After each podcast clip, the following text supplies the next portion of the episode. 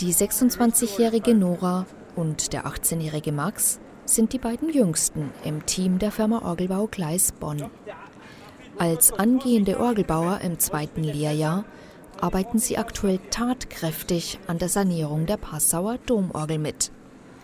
Nora kam dabei auf Umwegen zu diesem doch sehr außergewöhnlichen Beruf. Also eine gewisse Faszination ist von meiner Seite für, den, für die Orgel schon da gewesen, irgendwie schon immer. Und ähm, Orgelbau war dann erstmal nicht so, ja, irgendwie vorhanden in meinem Kopf. Ich habe erst was anderes gemacht und bin darüber dann irgendwie doch zum Orgelbau gerutscht, weil mich einfach das Instrument immer so fasziniert hat und dann ich auch irgendwas Handwerkliches doch machen wollte. Und habe dann mich irgendwie halt im Internet informiert und einige Reportagen auch angeschaut und dann gesagt, so, ja, das ist es, das kann ich mir vorstellen, das vereint irgendwie Musik und Handwerk miteinander. Für Max stand die Entscheidung sofort fest. Er will Orgelbauer werden. Die Faszination für die Orgel, die war schon immer da. Und dann habe ich irgendwann angefangen, Orgelunterricht zu nehmen. Ich hatte da ein, eine gute Lehrerin, die mich dahin geführt hat. Und ähm, dann bin ich so bei der Orgel hängen geblieben natürlich und dann hat mich aber der Bau immer ein bisschen mehr fasziniert als das Spielen. Also ich spiele zwar auch heute noch, aber der Bau war dann doch interessanter und dann konnte ich mal ein Praktikum machen bei Orgelbau Kleis in Bonn. Und dann habe ich am letzten Tag meine Bewerbung abgegeben für die Ausbildung und dann letzten Endes auch die Zusage bekommen, dass ich anfangen kann. Die Passauer Domorgel ist ihr bisher größtes Projekt. Hier an diesem weltberühmten Instrument zu arbeiten, macht sie schon ein bisschen stolz. Also es ist natürlich ein unglaublich schönes Gefühl, es macht unglaublich viel Spaß hier zu arbeiten.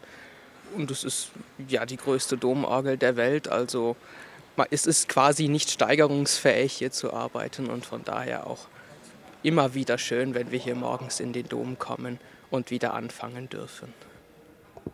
Für mich ist es auch so ähnlich. Es ist einfach irgendwie beeindruckend, so ein großes Instrument vor sich stehen zu haben und dann alles voller Pfeifen erstmal und dann auch dann mit dem Gedanken, dass es ja ähm, neu gebaut wird im Endeffekt. Dann, das finde ich auch super faszinierend, was dann alles reinkommt.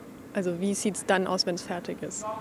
Keine Angst, aber durchaus großen Respekt haben beide vor allem beim Abbau der Hauptorgel.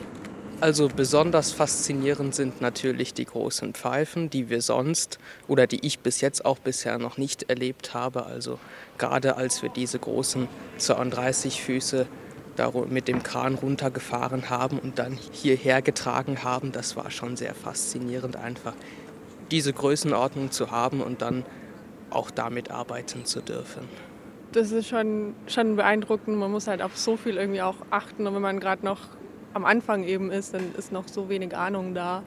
Braucht man eine gute Anleitung und dann ist das schon auch beeindruckend und irgendwie auch ein bisschen schweißtreibend, nervenaufreibend, wenn man da plötzlich so eine große Pfeife hat und gucken muss, dass die sicher nach unten kommt.